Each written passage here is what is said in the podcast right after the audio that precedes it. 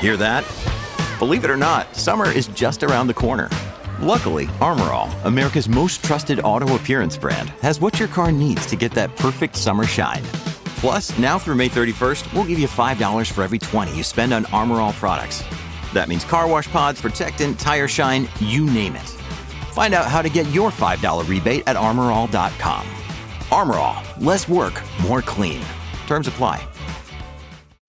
When you need mealtime inspiration, it's worth shopping Kroger, where you'll find over 30,000 mouthwatering choices that excite your inner foodie. And no matter what tasty choice you make, you'll enjoy our everyday low prices, plus extra ways to save, like digital coupons worth over $600 each week. You can also save up to $1 off per gallon at the pump with fuel points. More savings and more inspiring flavors make shopping Kroger worth it every time. Kroger, fresh for everyone. Fuel restrictions apply.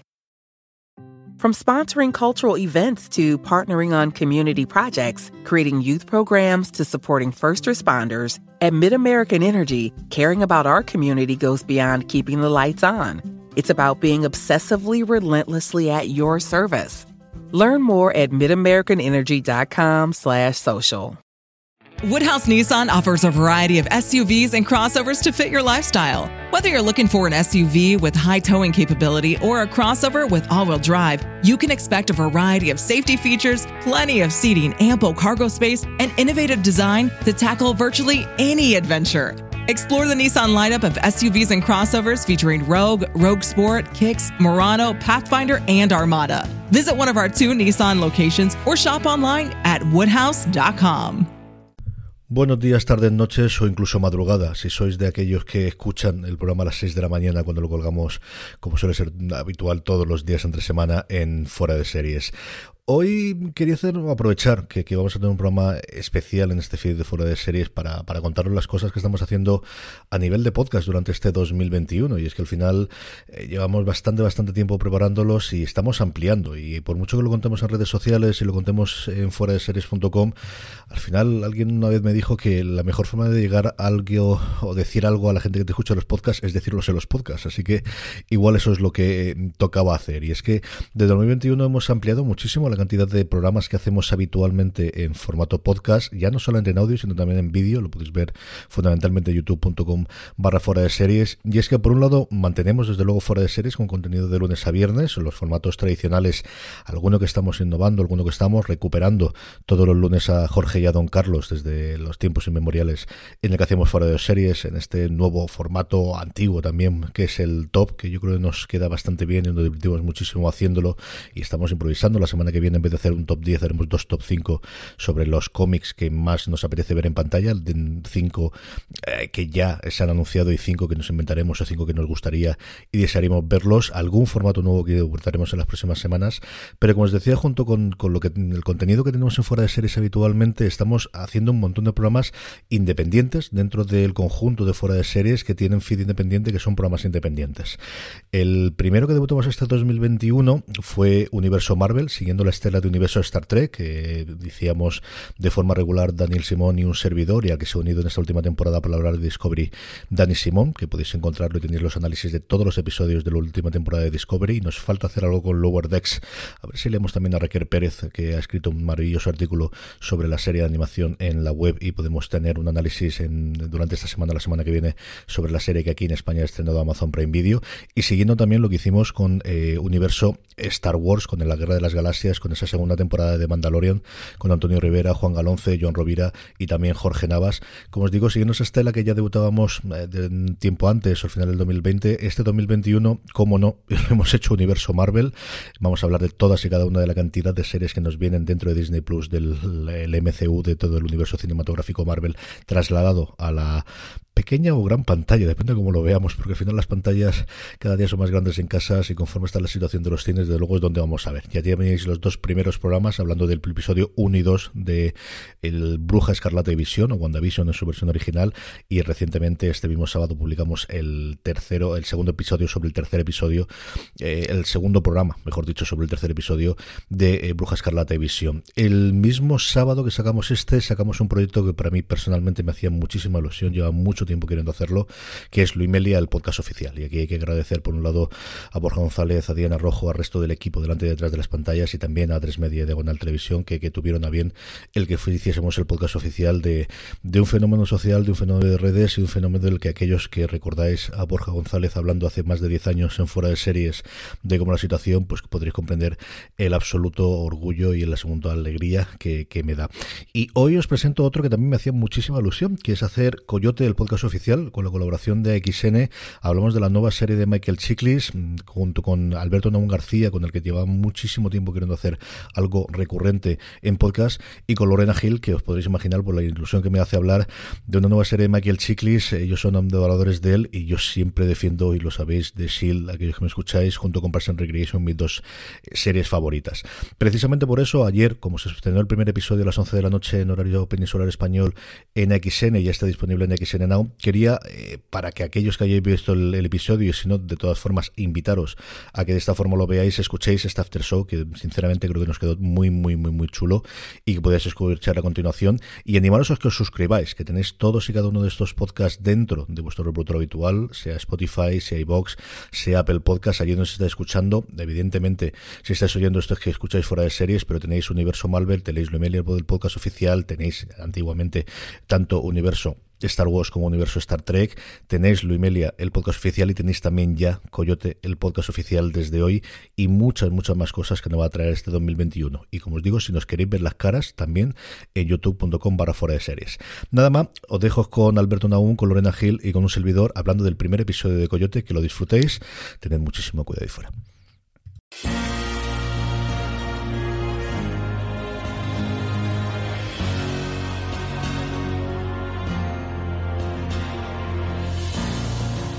Bienvenidos a Coyote, el podcast oficial, el programa de fuera de series donde analizamos episodio a episodio la nueva serie de XN que se estrenó este pasado lunes 25 de enero a las 11 de la noche. Para hablar de ella, igual que vamos a hacer todas las semanas, en los seis episodios que componen esta primera temporada, tenemos a Lorena Gil. Lorena, ¿cómo estamos? Muy bien, estupendamente, encantada de estar aquí. Y Alberto Don García. Alberto, ¿cómo estamos? ¿Qué tal, chicos? ¿Cómo andáis? Yo soy CJ Navas y os aviso desde ya que vamos a tener todo con spoilers. A partir de ahora vamos a hablar y meternos en profundizar, a analizar este primer episodio. Si aún no habéis visto la serie, tenéis además varios artículos en fuera. El análisis que hicimos en Razones para Ver el pasado viernes lo tenéis ya colgado en el, vuestro reproductor de podcast o en youtube.com barra fuera de series. Podéis escucharnos a Lorena, Alberto y a mí hablando sin spoilers de la, de la serie. Pero aquí ya vamos a entrar eh, directamente en materia, vamos a hablar de eh, las tramas principales, de lo que nos ha ocurrido, de ese giro que tiene la vida del personaje interpretado por Michael Chiklis, de este Ben Clemens, después de toda una vida dedicada como agente de la patrulla fronteriza entre Estados Unidos y México y cambia. Y antes de eso, Alberto, lo que tenemos es una pequeña escena a modo de anticipo de lo que nos va a llevar toda la temporada, esos cinco minutos iniciales. Recuerdan mucho las aperturas de temporada de Breaking Bad, que recuerdan también las aperturas de temporada ahora de Better Call Saul, en el que ese es el Chiklis que conocemos con esa esa alegría en la cara habitual que suele tener cuando se pone, se pone en serie. Sí, es una estrategia narrativa, eh, como dices, eh, habitual, ¿no? La del flash forward, adelantar el, relato a algo que va a ser, eh, va a ocurrir más adelante, de modo que se genere una expectativa en el espectador diciendo, vale, ahí es donde va a acabar este. Y ahora os voy a contar la historia. al final eso tiene mucho de pues intriga, si queremos, porque como sabemos cuál es la meta, ahora nos falta saber el cómo. Y claro, la, la, gracia del, del, piloto de Coyote es que eh, partimos de un personaje que uno, si lo ve, eh, lo hablábamos el otro día en el Razones para Ver, es tan rígido que uno dice, nada más eh, empezar, digamos, la historia en el presente, cuando él todavía es un policía en activo, es ese sabueso que incluso en el baño es capaz de estar pendiente de aquí pasa algo raro. Joder, dices, ¿cómo es posible que haya llegado a situarse en el terreno hostil por antonomasia para él, que es la frontera, encima haciendo el camino de vuelta, encima presentado de esa forma, ¿no? Absolutamente destrozado, que necesita agua y se tira como 10 segundos bebiendo de unos pobres inmigrantes que están cruzando hacia el otro lado. Eso le da fuerza, yo creo, al eh, inicio, porque plantea una incógnita, es cómo vamos a llegar eh, hasta allí. Y a mí me gusta como, como inicio y de entrada, ¿no? Cuando empecé a verla, eh, dije, bueno, aquí hay algo interesante, aparte de Chiclis, que Lorena y yo ya sabéis todos que lo amamos por encima de todas las cosas.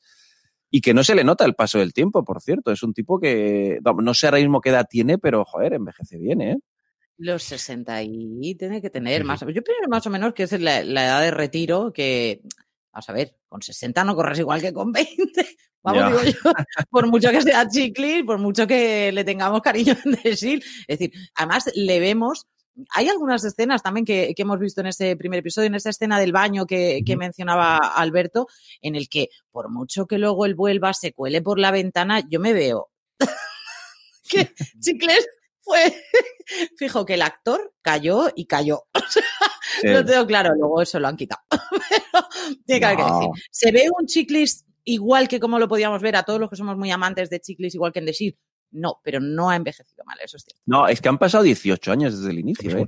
También, ojo, hay que decir que como es un tipo que es calvo y no lleva barba, pues al final las canas, que como veis nos envejecen mucho a algunos, él eso que se, que se ahorra.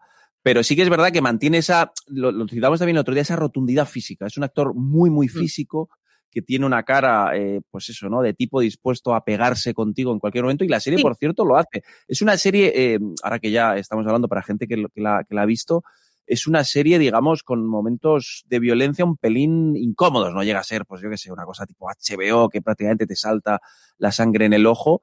Pero sí que hay un par de momentos eh, turbadores, ¿no? No sé si recordáis, por hacer un adelanto, no sé si, si, queréis que vayamos poco a poco o podemos dar saltar de un lado a otro, pero en el momento en el que en, la, en el, eh, creo que es en el tráiler, eh, ¿no? la, caravana que él tiene o la casa que él está construyendo, ahora mismo no recuerdo cuál de los entornos es, eh, la, la, la, chica mexicana embarazada a la que él ayuda, no sé si recordáis, hay un momento que a mí me resultó como muy agobiante, que es cuando a uno de los tipos ah, del, del, narco que va, le, le, echa esta cosa que no sé bien ni qué material es, que es el que se usa en la construcción, pues como para, pues no sé, pegar o lo que sea, Sí, es como una especie de espuma que, que crece. Un aglomerante, sí, sí, sí, que, que hace que se te cierre totalmente las, las, cuerdas vocales, en este caso las cuerdas vocales, se le cierra la nariz, se le cierra toda la respiración y ahí no. Y, pero, y se ahoga. Pero hay escenas, a mí fíjate, hay escenas que digo, mm, como yo pensaba muchas veces en Sons of Anarchy con Carsater, ¿no? Esas escenas de las que dices, puedes hacerlo, no puedo ser todavía más brusco, ¿no? Me pasaba también más en The ¿no? Yo, y yo creo que Coyote va a seguir esa ese caminito de Dios. O sea, no nos vamos a encontrar un Michael Chiklis. O sea, lo encontramos yo creo que al principio, en, en, este primer episodio, eh, eh, un Michael Chiklis en el que está en una diatriba, en el que acabo de si es que acabo de dejarte la placa, ahora hago el bien y ayudo a mm. esta gente, hago el mal y ayudo a esta gente porque sigue estando, o sea, y vemos, que es lo que a Alberto y a mí yo creo que más nos gusta, es al margen de la ley. Si es, un policía diferente, ¿no? ahí sigue estando esa, ese, esa, esos restos que podemos, ah, podemos haber visto en Chiclis, a lo mejor en, en The Shield, ¿no? Pero es que ya la fisonomía, como dice Alberto, al personaje le ayuda. O sea, es una persona que no te deja indiferente. Si te lo cruzaras por la calle, tú mm. dices, si me da, me, tumba. Mm. Da igual la edad que tenga. O sea, se va a meter en bronca fijo.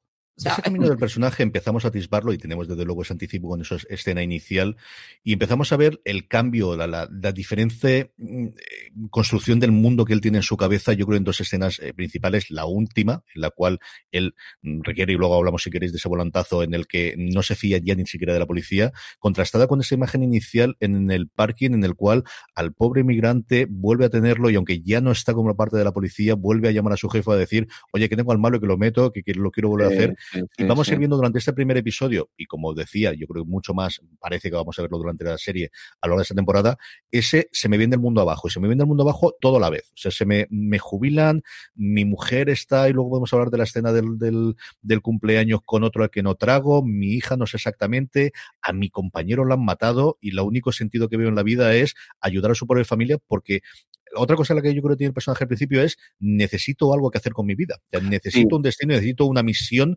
porque yo hasta ahora tenía muy claro mi misión y ahora ¿qué hago? ¿Cuál es mi papel en mi vida en lo que me queda a partir de la jubilación? Que además es una jubilación relativamente joven porque se jubila después de, 20, de 32 años, es decir, que no es que se jubile con 80 y tantos años.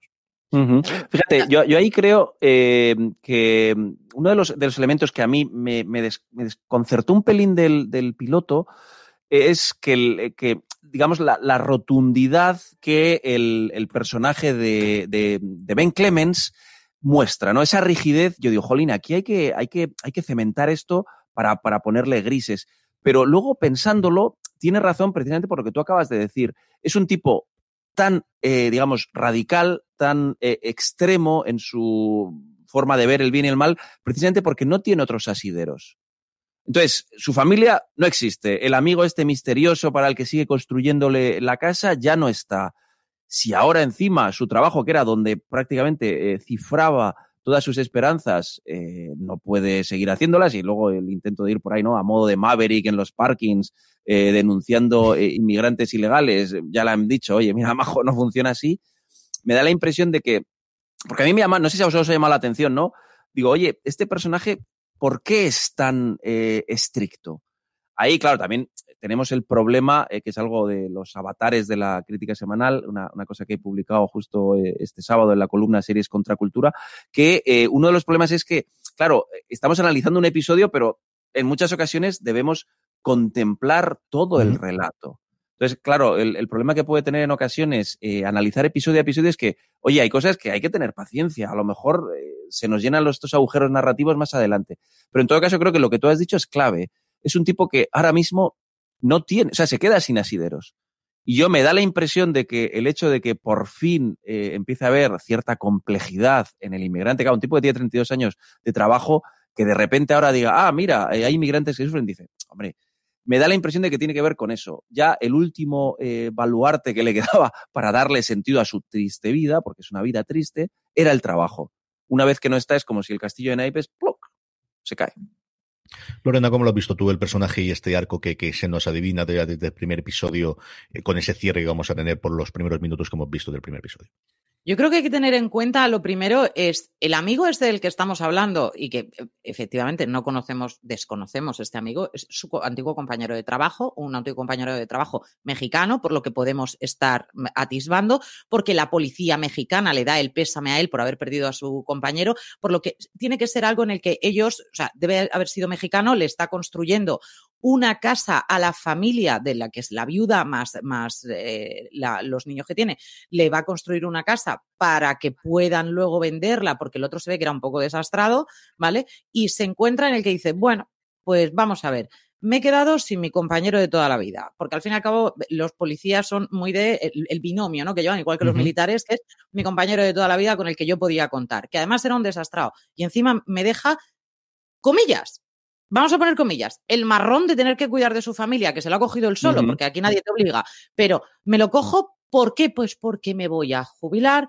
porque era mi compañero y es como la, es la parte moral de él de vamos a hacer el bien, venga, pero es que está pegado con su casa, como aquel que dice, tiene que ir a México y dice, venga, arreglo esta casa. No tiene por qué hacerlo todo. O sea, todo el primer capítulo es, ¿por qué lo estás haciendo, Perla? O sea, yo, una de las cuestiones es, Michael, si no sabes torear, ¿Para qué te metes? Si no quiero, o sea, si es que realmente él en su cabeza es bien, mal. Llevo todos estos años capturando a toda esta gente. Esto es lo que querría seguir haciendo. Es un retiro forzado por la edad que tengo. Pero esto es bien, esto es mal. Y ahora de repente es, ¿y si? Que yo ahí es donde creo que vamos a tirar más por el personaje de, ¿y si tengo todas estas armas en mi cabeza, en mi cuerpo, lo que yo sé hacer como policía, me piden ayuda, ¿cómo no voy a Total, ¿qué más tengo que hacer? ¿Qué más tiene que hacer? Nada, Sí, eh, pues vale, pues lío, pues venga, chiclis.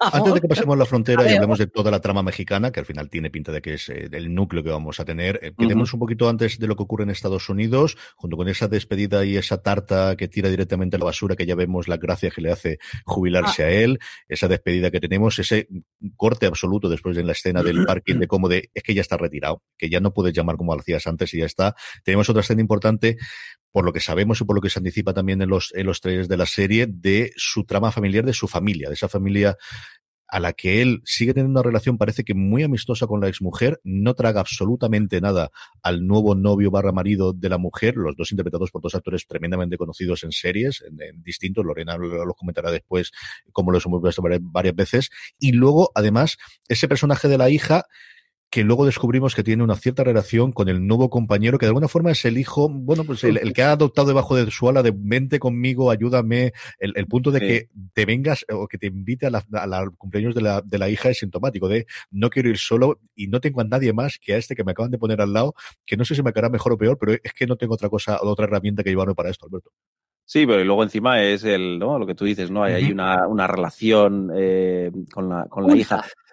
Una relación oculta, que, que, bueno, al final ese tipo de cosas eh, están bien porque se trata ¿no? de ir espesando la trama, porque no sé si recordáis, también él en un momento dado le llama, eh, cuando ya está metido hasta el cuello el Ben Clemens, Michael Chiklis, eh, en todo el, el, el, problema en el que se ha metido, es a ese ex compañero al que llama, ¿no? Dice, oye, mira, tenemos un, un problema, a ver cómo me ayudas. Entonces, claro, eso intuyo, por pura casi lógica narrativa, ¿no? Es lo que se habla de la pistola de Chekhov, ¿no? Si en el eh, minuto 10 eh, muestras una pistola, pues quiere decir que en el minuto 60 probablemente alguien la utilice.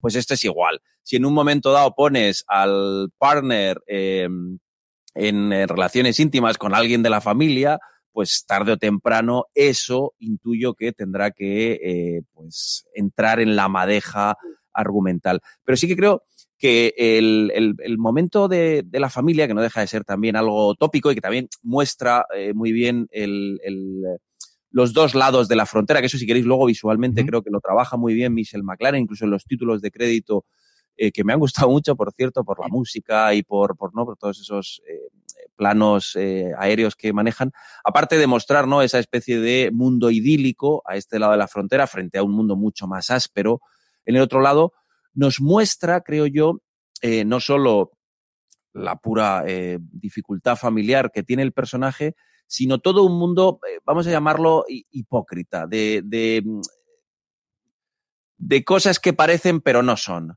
Nos llevamos bien, vente a hacer la foto que eres parte de la familia, cuando en verdad no queremos que seas parte de la familia, al contrario. Eh, hija mía, cuánto te quiero, pero jolín, me, me, me estoy muy preocupado eh, no solo eso, sino que tienes una relación oculta, en fin, hay como mucha, eh, mucho juego entre la apariencia, soleada, estupenda, piscina, todo cuerpos eh, fantásticos, y lo que se esconde detrás. Y yo creo que eso es interesante y que a lo mejor va a tener que ver con pues, ciertos elementos de crítica social o de reflejo que la serie me da la impresión que también va a trabajar. Lorena, ¿cómo has visto tú la escena de la, de la fiesta y sobre todo reencontrarte con dos actores que tantas veces hemos visto en la televisión? Hombre, eh, tenemos a la exmujer que la vimos en Lie to Me, era una de las protagonistas, la compañera inseparable de, de Teen to Me. Y luego tenemos al, al, que es el nuevo marido, que es el, el protagonista de Royal Pains. Vamos a ver. Seamos francos.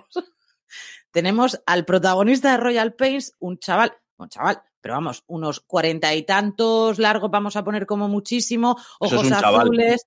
Un chaval, está estupendo, muy bien, muy majo, muy tal, y encima es un encanto de chaval. Frente a la dureza de un hombre ya de unos sesenta y tantos años, es decir, se ha casado con una mujer mayor que él, le está eh, criando a la hija, le está todo eso, es como, te debo un favor, pero es que no me queda es que somos la antítesis, es, es que es blanco contra negro absoluto. Cuando ves la cara del otro con su cuellito todo como muy estupendo y el otro llega ahí, Michael Chickley. Entonces además era la fiesta de graduación, creo recordar, de, de la hija, la hija fumándose un, un un porro, un porro él, encima se ha tatuado, entonces es todo, a él le falta decir, ¿qué hago yo o sea, dice, y vente ahora a la foto familiar. ¿Qué familia? O sea, si ni la reconozco, la reconocería a lo mejor cuando era ella pequeñita y estaba con su mujer y tal, pero esta familia no, en su cabeza ya no es la familia que él considera. Entonces, me llevo al otro de apoyo, pero por como él dice, creo que le dice, soy el perro que le acompaña o algo así, ¿no? Dice el amigo. Necesita apoyo, ya sea para poder escapar, aunque sea la llamada del ahorro, por favor, el comodín del público, que alguien me saque de aquí, porque es que esto estoy incómodo, no me gusta estar aquí, mi mujer ya no es mi mujer, encima quiere que me ponga aquí, el otro lo está intentando. ¿Y? Que deje de intentarlo, si es que no quiero que lo intente. No o sea, la brusquedad tan absoluta que tiene, tan demoledora, que tiene Chiclis frente, frente a lo que le están preguntando, ese personaje en el que le dice, no, pero es que mi, mi nuevo marido está intentando ser tu amigo, déjalo. O sea, si es que no quiero. Es que mm. mira a tu hija, ve a felicitarla. si se me había hasta olvidado. O sea, te he comprado un collar en la frontera. Esperando pasar la frontera al vendedor. De dólares que no llego ni a los 10. O sea, de ese Regateando de más. Regalo de graduación. Aquí lo tienes por esto. Muy bien por haberte graduado. Es que me dais igual. Ahora mismo estoy que estoy en otro lado. ¿En dónde está? Pues está intentando cuidar a la otra familia subrogada que decía Ah, que esta es, tengo pequeños por delante, una mujer totalmente desamparada, un amigo al que echo de menos, un tal. Entonces, a esto, estos sí les hago falta, a estos no. Mm. Pero fíjate que incluso, ahora, ahora que dices lo de la familia subrogada, eh, no sé exactamente la frase que dice, pero en un momento dado Michael Chiklis, perdón, Ben Clemens, vamos a hablar del, personaje más que del actor, le dice, eh, tengo, una, tengo una hija que tiene tu edad, o tengo una hija que, que, que es, es parecida a ti. Entonces, incluso el texto, de forma directa, está estableciendo esa relación entre familia real, que está totalmente extrañada eh, para él, y esa, pues, como dices, nueva familia, yo no sé si familia, pero alguien a quien cuidar. Fíjate que, como, como bien tú has dicho, eh, esa hija y ese entorno es un entorno que ya no le tienen en cuenta. Y de repente encuentra, eh, se topa con una chica que además está embarazada, que además está en peligro y que por tanto necesita un salvador, necesita a alguien que la saque de ese eh, lío en el que se ha metido. En un entorno en el que él ya no puede ni siquiera decirle a su hija, deja de fumar, de tatuarte. O sea, ante la impotencia de su entorno tradicional, el relato le obliga y le pone eh, de nuevo como alguien valioso, como alguien imprescindible, cuando él ya se había convertido en alguien totalmente, vamos, de mm. usar y tirar. Entonces yo creo que eso, ese paralelismo, que a lo mejor es, evidente, eh, me parece que tiene, tiene fuerza, porque intuyo, por lo que decíamos antes, ¿no? De la pistola de Chekhov, en este caso del novio oculto, que tarde o temprano las tramas van a converger de alguna forma. Sí, sí.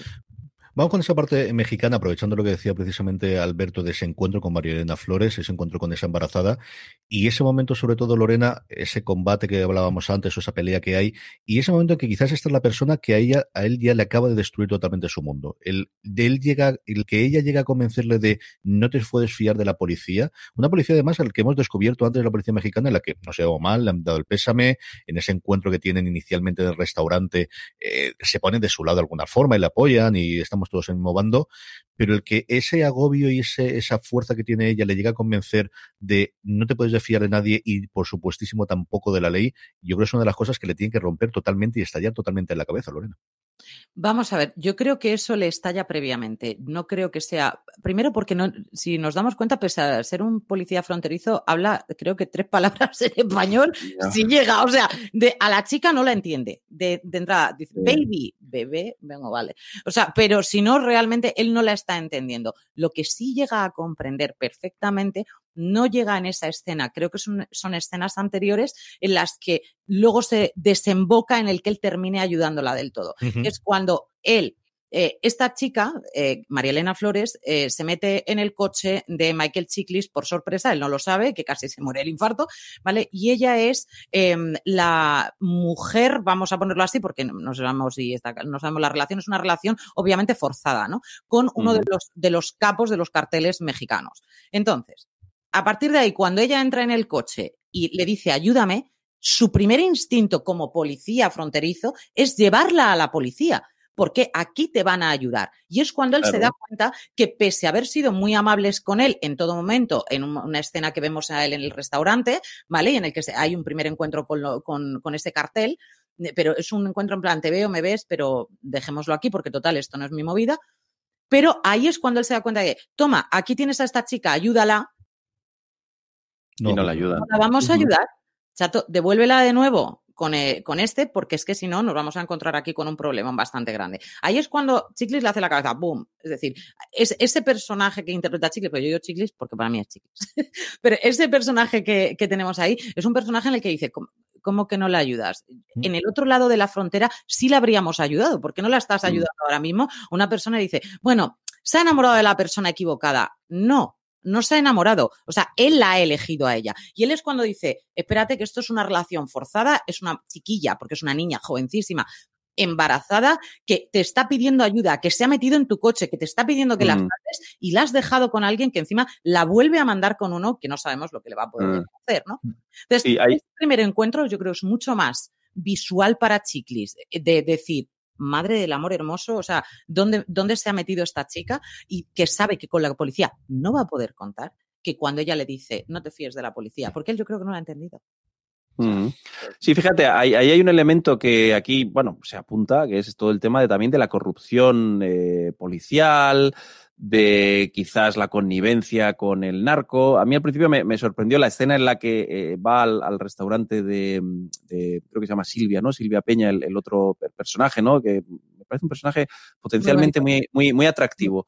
Sí. ¿no? Cuando se encuentra la policía, los narcos y tal y cual, yo, yo pensé, dijo, esto ya está, va a ser el tópico, pero está, está contenido. ¿Por qué? Porque luego ves que va, va, va de forma más subterránea todo el tema de eh, la posible corrupción, las famosas mordidas, toda una serie de elementos que también están en el imaginario colectivo, que es una cosa interesante. La serie tiene que jugar con elementos de un imaginario, que es pues desde lo que significa la palabra coyote hasta el estereotipo que tenemos del inmigrante ilegal, del mexicano, del tipo de la frontera. Entonces, yo creo que uno de los elementos interesantes para, mm, para analizar a lo largo de este podcast va a ser eso, ver cómo se negocia eh, lo, que podemos esperar de una serie que trata un tema pues de actualidad eh, y más pues con toda la. Los, cuatro años de trama ha sido uno de los temas importantes, lo del muro, lo de la inmigración legal, ilegal, todas esas cuestiones, cómo va a negociar eso la serie con eh, lo que muestra. Y yo creo que a lo mejor por eso también ahí el episodio se deja llevar por ciertos clichés que son razonables en este contexto. Tenemos un policía que se enfrenta a otra policía que es un desastre, que no es capaz de salvar a alguien que está en evidente peligro. Tenemos el cartel, tenemos, bueno, yo creo que eso puede ser algo que nos va a dar juego en los, vamos, cuando también tengamos más contexto con el resto de capítulos. Yo coincido con Alberto que el personaje de, de Adriana Paz, que es la actriz, eh, Silvia Peña, es uno de los que yo creo que más recorrido puede dar, que le damos dos pinceladas, la vemos simplemente en un par de escenas, esa cómo es la dueña del restaurante y cómo está acostumbrada a trabajar con policía y con narcos y absolutamente todo y intentar encontrar el lugar eh, con todos los problemas que haya y luego esa labor que hace a escondidas dando de comer a la gente.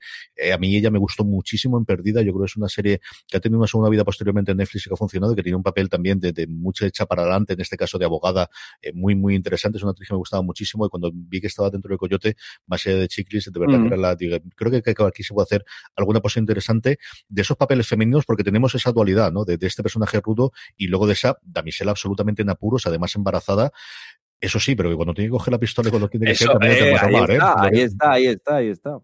Ahí le ha salido toda la vena a ella. Yo creo que eh, la ira que puede llegar a, te- a tener contenida una persona, aparte del miedo absoluto que tiene que tener, cuando sabes que te han elegido porque sí. O sea, esto es a dedo. Eres tú y te vienes conmigo y ahora eres la novia del capo más capo de México y vas a estar viviendo esta vida asquerosísima y dolorosísima y sufridora, pero este no es el gran problema. El gran problema es que encima estás embarazada y estás embarazada de, de esa persona. Es decir, que es que encima ese niño, niña o lo que sea, al final, m- m- ¿por qué camino lo vas a llevar? Es que como lo mantengas ahí, que es lo que ella está intentando sacar, independientemente de que el niño sea de, de- de esa persona que ella puede odiar tanto, es, bueno, no tiene la culpa. Es decir, voy a intentar salvar, voy a intentar salvar al, al niño, ¿no? Una, una chica que vemos jovencísima, que no llegará a los veintipoquísimos años, que aquí la, todavía la ponen eh, sin, sin maquillar, sin nada, por lo que todavía se le ve como más jovencita todavía, pero que tiene un, a mí no me tocas a, a- a mi niño ni, vamos, ni de broma y te machaco la cabeza si hace falta. Eh, Y ahí le sale esa vena madraza pese a lo está. jovencísima que es. Y ahí es cuando vemos también las diferencias culturales de una- un- unas zonas en las que eh, se quedan embarazadas mucho antes, unos arraigos familiares mucho mayores, a otros sitios en los que vemos, fíjate, a ese Michael Chiklis totalmente despegado. Y el arraigo de una persona en que sea el hijo de, un- de un, de un cártel mafioso, es que me da igual, o sea, soy su mamá y, ¿sabes? Y aún no ha nacido y ya lo estoy defendiendo a muerte. Y si tengo que pegarle cuatro tiros, se los pego. Y si lo tengo que ahogar, lo ahogo. Lo que sea con tal de que no llevarme otra vez de vuelta donde tengo que ir y que mi hijo pueda salir en un entorno diferente. Por favor, dejarme cruzar esa frontera, ¿no? Y, ve a, ese personaje, a Ben, como su última salvación. Entonces, voy a hacer lo que sea. ¿Que tengo que ser insistente? Insisto. ¿Que tengo que matar? Mato. ¿Que tengo que hacer? Lo que, sacarme de aquí. O sea, es, yo creo que esa, esa necesidad absoluta, esa, eh, ese desamparo tan grande que ella tiene, es lo que hace que él le salga toda la vena de policía y de, y de ser necesitado y tal, yo creo que se exacerba. O sea, al verla a ella pelear como pelea también, ¿no? Es una jabata. Yo, yo, creo que lo que ha dicho Lorena, eh, no lo había pensado, pero es, es, una idea de guion bastante interesante, porque efectivamente la, maternidad eh, eh, casi, vamos, salvaje de, oye, esto que tengo aquí dentro lo voy a defender a muerte.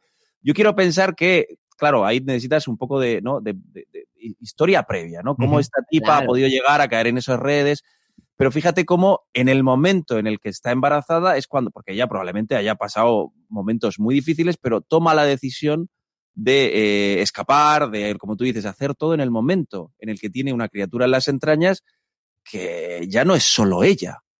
Bueno, si es algo a mí que me están haciendo a mí, todavía puedo, pues obviamente no, queremos que pase, pero bueno, probablemente haya, eh, se haya tragado muchas cosas que en el momento en el que entra eh, la criatura que lleva adentro, el bebé, dice, aquí ya no.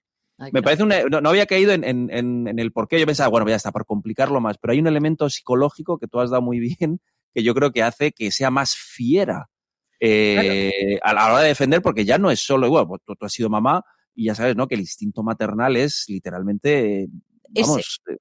es ese.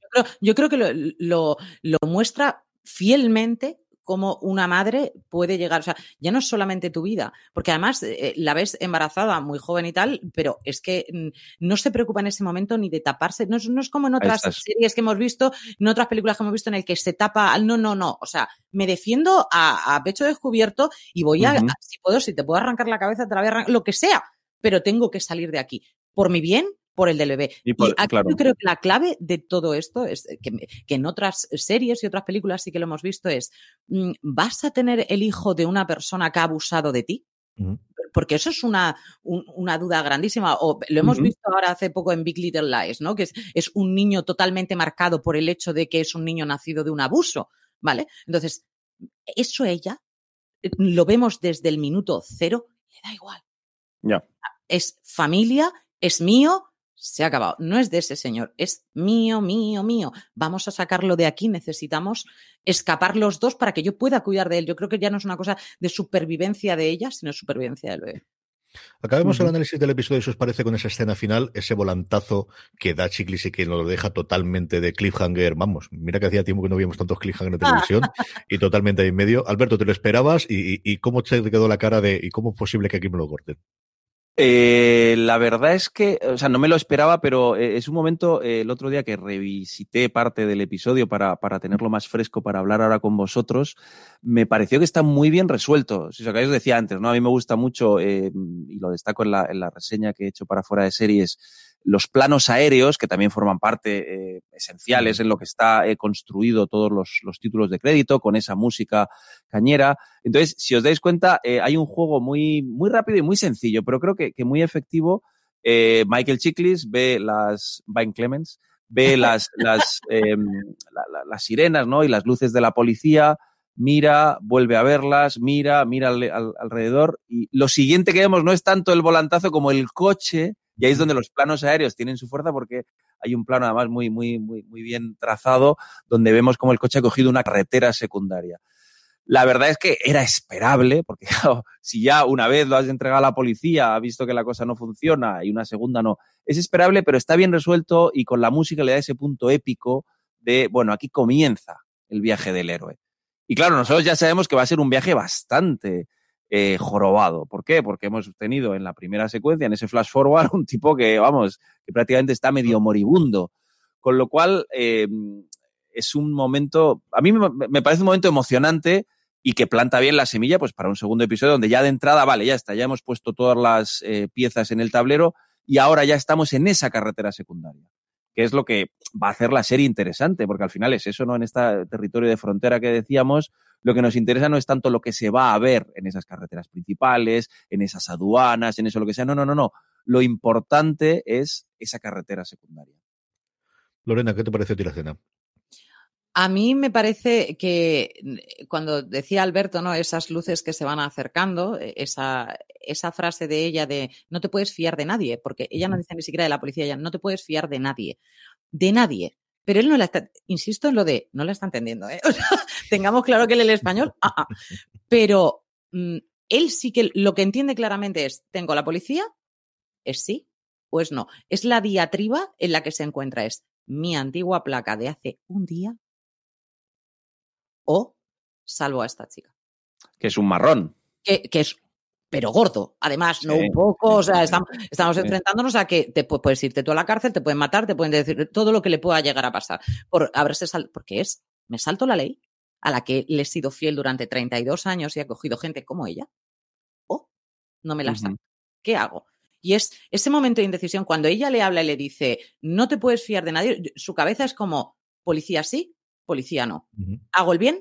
¿Hago el mal? Hago el bien, hago el mal, porque dependiendo de cómo ponga las manos, me va el resultado puede ser totalmente diferente, porque puede ser el bien hacia la policía o el bien hacia ella como lo quiere. su cabeza tiene que haber sido como. Entonces, el hecho de ese plano aéreo en el que él gira y se mete por esa carretera que. y dices, el bien en ese caso para él ha sido ayudar al desfavorecido, no el bien al, lado de la ley.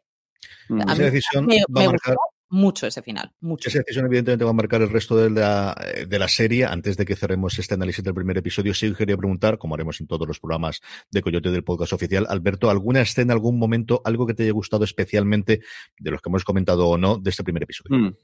Hombre, el, el final me parece que está muy bien resuelto, pero por citar un momento diferente, hay un plano que nada, es, es muy básico, pero que me pareció de nuevo, ¿no? Esa visualidad que tiene eh, eh Michelle McLaren a la hora de, de, de, rodar.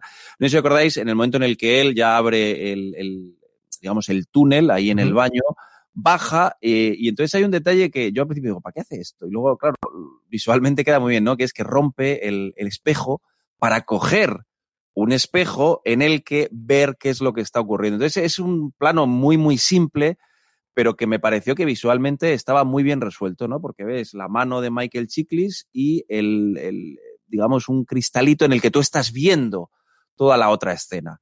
Es algo no muy sofisticado, pero eh, una forma muy, eh, muy, yo creo que eh, resultona de unir eh, cuestiones que tienen que ver desde con el decorado hasta cómo resolver eh, el punto de vista. Me pareció una cosa de Michelle McLaren, chapó. Lorena, ¿a ti alguna escena que descatagarías, algún momento que te haya gustado especialmente? Yo una cosa, Alberto, creo que esa escena además demuestra que son 32 años los que lleva haciéndolo y que no le pilla de nuevas. O sea, bueno, claro, también, efectivamente, es un tipo con recursos. Sí, sí, sí, sí. Maravillosa, sí. Em, ¿Qué destacaría yo? Pues yo ahí destacaría la, eh, la actriz que mencionabas tú, en, este caso, eh, CJ, el, ese momento, para mí, ese momento en el bar, en el que él empieza a hablar en inglés, la otra empieza entre, a burlarse un poco de él en español, y la que sale a la palestra es esta actriz en la que dice, venga, vamos a hablarle en inglés, que yo sé perfectamente, lo manejo tal y es una mujer muy agradable, pese a todo lo que tiene los narcos, el, mm. la policía de mexicana, este que es policía de allí, que además lo conoce, que conocía al antiguo compañero, que se ve que ellos dos, pese a que tengamos una mujer embarazada en el otro sitio, nos da a entender que este compañero suyo podría haber estado perfectamente teniendo mm. algún eh, lío amoroso con, con, esta, con esta mm, dueña del, del bar. Pero a mí me, o sea, ese momento en el que vienen los narcos y él está sentado de esta guisa, mirando para todos los sitios por donde vienen, sigue siendo policía pese a que no lo es ya. Y faltaba el ese momento para mí realmente de si hay un como hagan un golpe en la mesa se ha levantado y yo creo que tiraría a coger una pistola que ya no tiene O sea, esa, tensión, ese, lo que tú decías antes de está en todo momento como está hirviéndose. Ese piloto es un piloto en el que hierve muchas cosas. más adelante podemos ir desgranando, ¿no? Pero es un piloto que te deja todo el rato en plan, yo también quiero, a ver si, a ver si el narco hace, a ver si este hace, a ver si estás todo el rato con el, con el corazón, a ver qué va a pasar, y esa chica de allí, y aquel de allá. Entonces estás atento a muchas cosas porque te ponen y en el bar te ponen a mucha gente, muchos personajes juntos en un mismo momento y cada uno de un bando distinto. A mí me gustó mucho. A mí me ha gustado mucho en general toda la parte de presentación, eh, al hilo de lo que comentaba Alberto precisamente de esa escena, todo ese arco del que nos presenta de Ben es un tío listo. Sea por la experiencia, sea por el este, pero es un investigador. Eso es una cosa muy de detective. Es muy de, de, Breaking Bad, de, esta parte de que al final eh, y es cierto que aquí tenemos esa parte física y al final es un agente de la ley, pero no solamente el bruto, no solamente el que coge, lo devuelve y ya está. No, no, no, no. Es un tío que ve un, simplemente unas burbujas debajo del aseo y sabe lo que ocurre y entonces va a ver la forma en la que hace, entra por la ventana en la escena más increíble que tiene toda la escena en el que hace ese salto prácticamente con estilo Fosbury por entrar por la ventana, pero en fin, chicles me lo creeré, no le ocurre absolutamente nada, pero esa, ese afán resolutivo y esa pelea eh, claustrofóbica dentro del túnel, que vemos es mucho más espectacular evidentemente por, por eh, la, que veremos después del episodio, pero a mí me gustó mucho más la primera, de ese de momento en el que sabe cuál es su ambiente, sabe cómo moverse, tiene recursos, tiene esa parte de, de ser astuto, de la experiencia y de ser un tío inteligente, de al final ser un tío listo, mm, que yo creo que posiblemente a lo largo de la, serie en algún otro momento tengamos y que me ha recordado mucho en muchos momentos a lo mejor momentos de Walter White en Breaking Bad de al final sale de esto porque tiene más sangre fría que nadie, sobre todo porque es un tío inteligente, de verdad que es un tío listo y que al final tiene esa cantidad de recursos de unir las piezas y con este entorno que tengo alrededor, qué es lo que puedo hacer para, para poder descubrirlo. Estos son los momentos preferidos y terminaremos todos los programas de Coyote el podcast oficial con vuestros comentarios. Decidnos qué os parecen los episodios, preguntas, comentarios, lo que queréis hacer de distintas formas. Una muy sencilla es a través de las redes sociales. Sabéis que somos fuera de series en todos, en Instagram, en, fuera, en, en Twitter, en Facebook, utilizando el hashtag Coyote Podcast. Nos podéis dejar el comentario que queráis y lo haremos aquí. También en Vidibox y en YouTube, que sabéis que permite tener comentarios. Nos podéis dejar los comentarios que queráis si nos escucháis en formato podcast o si nos queréis ver las caras también en youtube.com barra fuera de series. Y para los más clásicos, para los más antiguos, para los que queráis explicarnos mucho más, nos podéis escribir por mail coyote arroba fuera de series.com, nos podéis enviar todos los correos que queráis sobre, eh, sobre la serie que los leeremos en esta última parte en cada uno de los episodios de Coyote, el podcast oficial. Alberto, ¿qué esperamos del siguiente episodio y con esto terminamos? Pues después del volantazo, ya os dije, yo espero que eh, se entre de forma mucho más, eh, vamos, a calzón quitado, como se suele decir, en, toda la peripecia de la frontera que me da la impresión de que va a ser un viaje con muchísimos, un viaje con muchísimos eh, momentos tensos. Yo espero más acción y, más momentos agónicos. Lorena, ¿qué esperas tú también de, cómo continuar esta historia? Yo la agonía, yo ahí estoy de acuerdo con, Alberto. Creo que vamos a, tener momentos que van a ser desagradables visualmente y en el que nos vamos a, sentir eh, muy tensos. No nos olvidemos que es una serie con un protagonista en, el que ya te está marcando desde el primer momento, en, en, las primeras escenas, que viene herido, viene fatal, viene hecho polvo, vamos, bebe agua y no da las gracias, que es una cosa que a mí me, me supo fatal porque le ha quitado el agua a otros tres pobres que vienen destrozados, que en plan, toma, bebe un sorbito, se la bebe entera, lo lanza y ni hasta luego. O sea, es una cosa en la que viene tan reventado que es que se le ha olvidado hasta la educación. Entonces, creo que lo va a pasar mal y creo que nosotros vamos a sufrirlo junto a él. O sea, eh, creo, y eh, quizás unos más, unos menos podamos tener más claro hacia qué lado nosotros nos habríamos decantado, ¿no? Pero, como siempre, Alberto y yo estaremos del, lado de Chicli probablemente, pero, sí que es cierto que nos va a hacer dudar también. Mm, ¿Por qué no haces esto? ¿Por qué no haces esto? Nos va a poner a nosotros también en, en tela de juicio. Y yo creo que eso es algo, algo importante. Pues hasta aquí este primer episodio de Coyote, el podcast oficial. Volveremos todas las semanas después de los estrenos cada lunes en XN de los nuevos episodios de los seis que componen esta primera temporada. Si os quedáis con ganas de más eh, del universo de, eh, de, Coyote, tenéis el perfil de Michael Chiklis que publicamos la semana pasada y también el análisis del primer episodio en foradeseries.com a cargo de Alberto Naum García. Podéis escucharnos muchas más cosas en Fora de Series. Alberto Naum, un abrazo muy fuerte y hasta el próximo programa. Hasta la semana que viene. Lorena Gil, hasta el lunes que viene que seguiremos hablando en este caso del segundo episodio de Coyote. Hasta la semana que viene, gracias.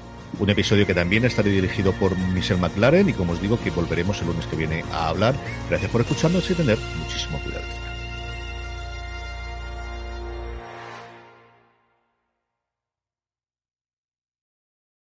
Woodhouse Nissan offers a variety of SUVs and crossovers to fit your lifestyle. Whether you're looking for an SUV with high towing capability or a crossover with all wheel drive, you can expect a variety of safety features, plenty of seating, ample cargo space, and innovative design to tackle virtually any adventure.